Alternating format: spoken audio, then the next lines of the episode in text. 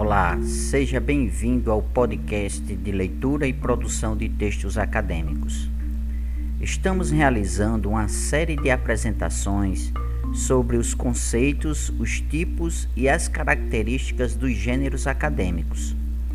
Hoje convidamos um grupo de alunos da Universidade Federal Rural do Semiárido, UFESA, para expor sobre o gênero resumo acadêmico, para o qual eu passo a palavra agora.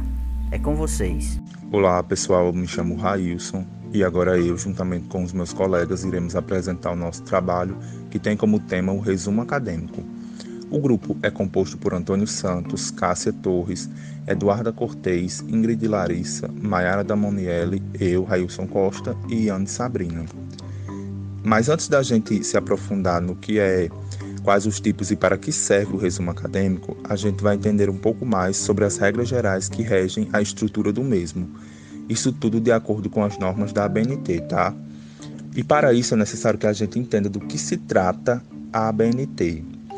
Bom, para quem não sabe, a ABNT trata-se da Associação Brasileira de Normas Técnicas ela foi criada no ano de 1940, mais precisamente no dia 28 de setembro de 1940, e é uma entidade privada sem fins lucrativos que tem a função de estabelecer normatizações em processos de diversas naturezas, como de natureza tecnológica, de natureza industrial e de natureza acadêmica, que é o caso do nosso trabalho.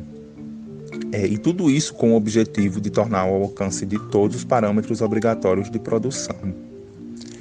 Bom, as diretrizes da ABNT, elas são criadas por especialistas em diversas áreas de atuação e são reconhecidas pelo governo federal, além de validadas também por entidades internacionais em mais de 160 países por meio da ISO, da qual a ABNT é uma das representantes oficiais.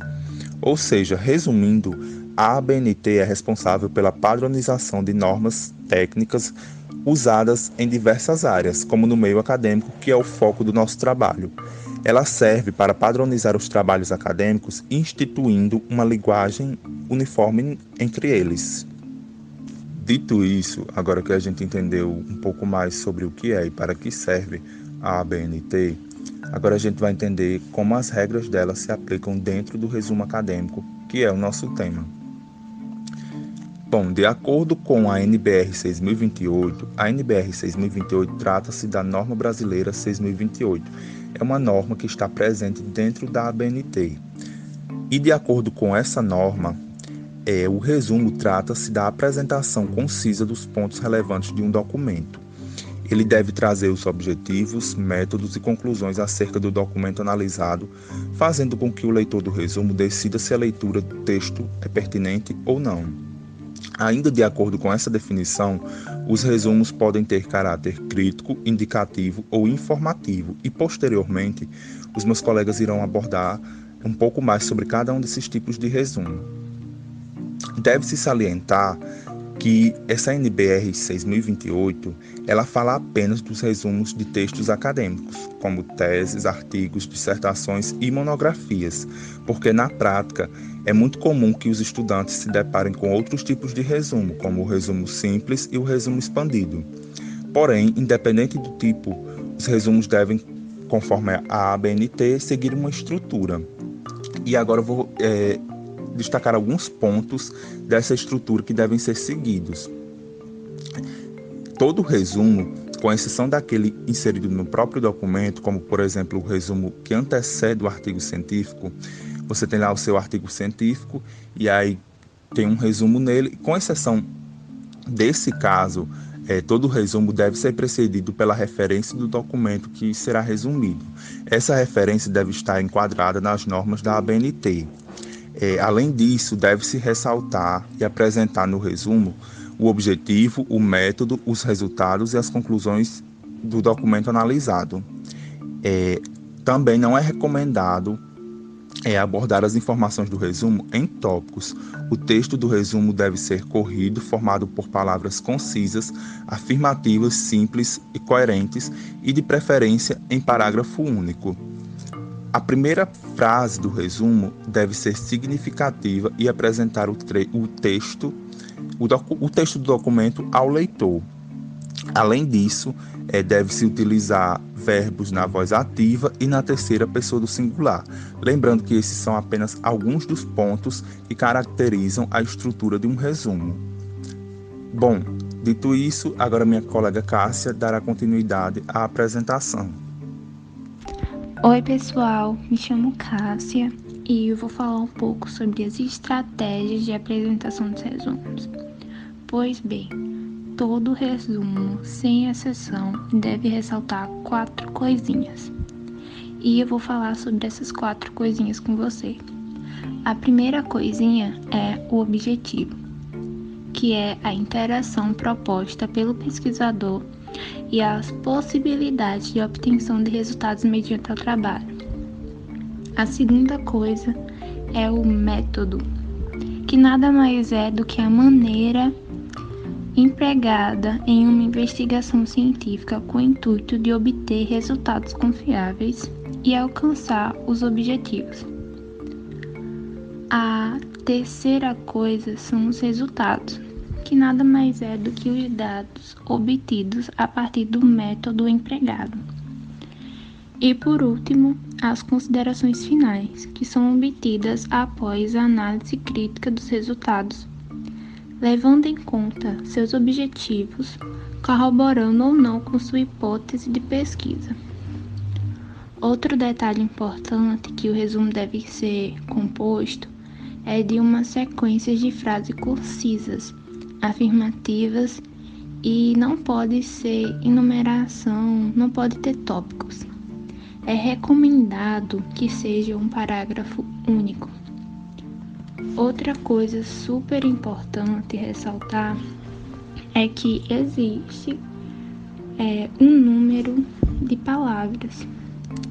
E o número de palavras é de 150 a 500 palavras os trabalhos acadêmicos, como tese, dissertação e relatórios científicos e o resumo. Então, gente, essa foi minha apresentação Agora eu vou dar continuidade para o Antônio. Olá pessoal, tudo bem? Eu me chamo Antônio Santos, eu também sou aluno do curso de Leitura e Produção de Textos Acadêmicos. Estou aqui hoje para abordar com vocês é, também o assunto resumo acadêmico. Dentro desse, dessa pauta, eu vou estar abordando um tema não menos importante que os demais, no caso ele é imprescindível, inclusive para construir esse, esse título, esse tema que é o resumo acadêmico, que são as palavras-chave, tá bom? Vou ser bem breve com vocês, vou passar aqui bem rapidamente como é que funcionam as palavras-chave, porque na verdade ela tem uma, uma continuidade esse assunto, mas eu vou passar para vocês basicamente aquilo que a gente precisa ter como regra para que possa identificar facilmente as palavras-chave dentro de um texto, tá bom? Bom, é, o, as palavras-chave, elas geralmente possuem algumas características e eu vou aqui resumi-las para vocês para a gente conseguir ter um entendimento rápido. Ao construir as palavras-chave, a gente sempre deve se ater a alguns pontos relevantes, tá bom? A gente deve, por exemplo, definir no mínimo três palavras e no máximo cinco. Ou seja, essas palavras, no mínimo três ou cinco, elas já, ali já são suficientes para nos ajudar a identificar rapidamente é, o que, que o texto está falando, do que ele se trata. A gente também sempre deve é, se ater que as palavras-chave elas vão sempre começar com a letra maiúscula, vão separar por um ponto e começa com outra palavra também seguida da inicial maiúscula, tá bom? Sem contar que a gente tem que verificar as normas da instituição, no caso a gente vai aplicar né, todas essas, essas normas, certo? E se vocês observarem lá no Classroom, inclusive eu chamo aqui, faço o convite para que vocês compareçam lá, que vai estar todo o nosso conteúdo na íntegra para vocês. Eu coloco um texto da, da, Brasil Escola, que inclusive o texto ele é bem, ele é, é bem do nosso cenário atual. Tá? O tema se chama Aulas Remotas em Tempo de Pandemia.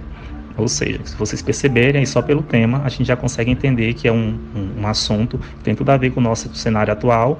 E embaixo eu coloco do texto, eu coloco justamente as palavras-chave, que são aula.remotas.covid19.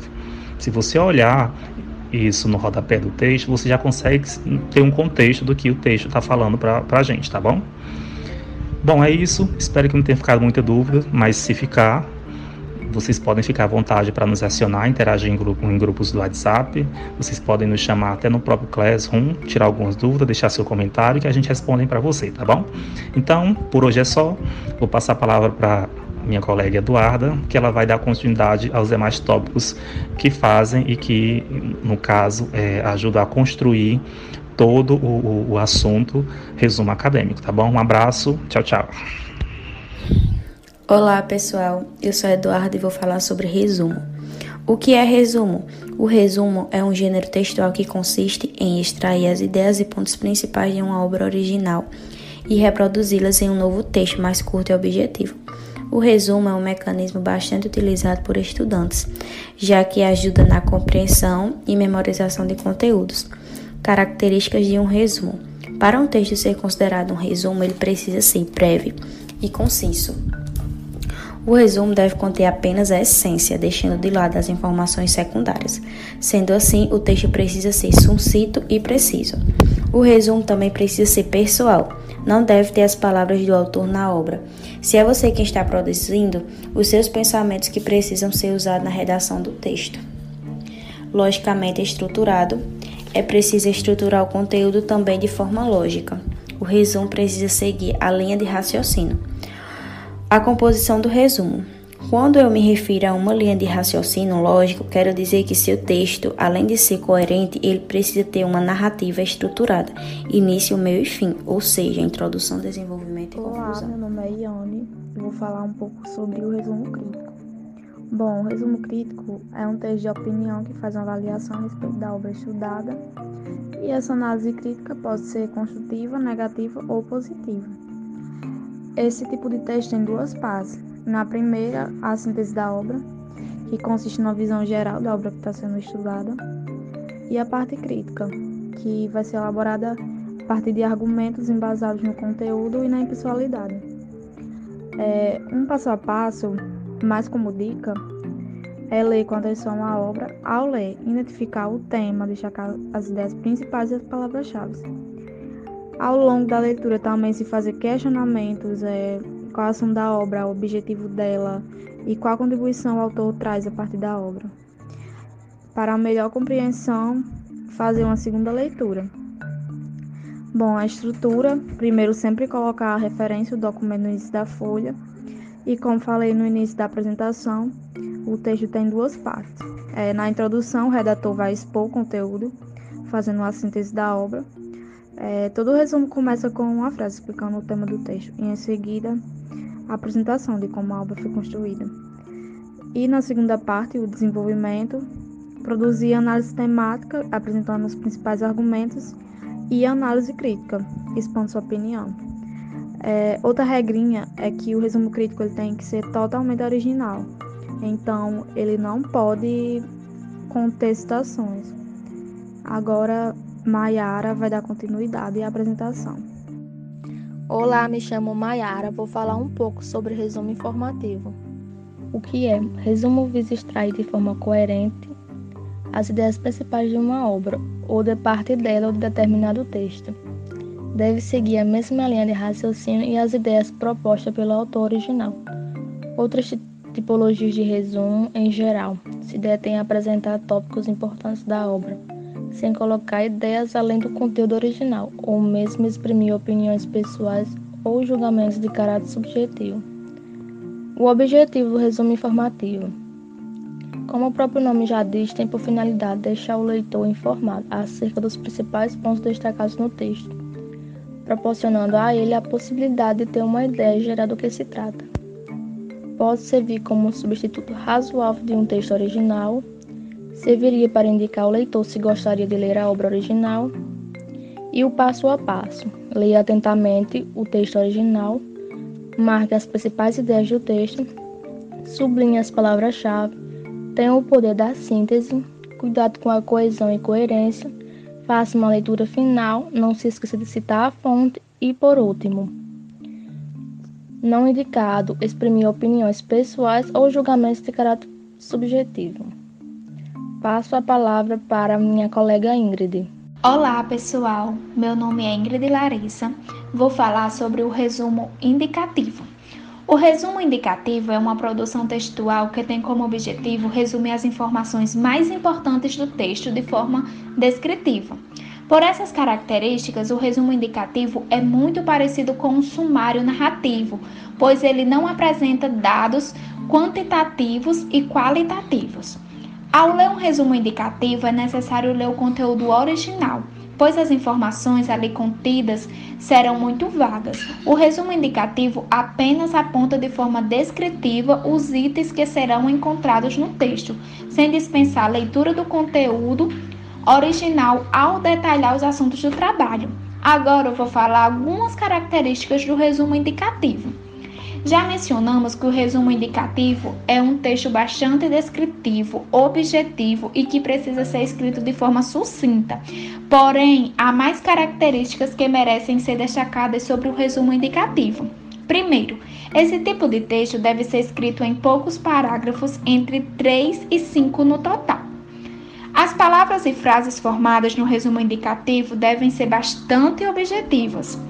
Dados e informações adicionais não devem ser totalmente informados no resumo. Outra, o resumo indicativo precisa descrever o conteúdo que virá a seguir, sem detalhar os assuntos absolvidos no trabalho. É importante informar nome do autor, titulação, curso acadêmico e nome da instituição no resumo indicativo. Esse tipo de texto deve ser escrito de forma semelhante a um sumário, porém sem os números de páginas e os nomes de cada titulação, seção e subseção.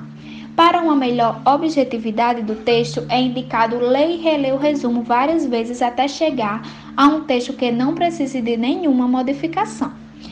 Pessoal, assim finalizamos nossa fala e eu quero muito agradecer por nos ouvir.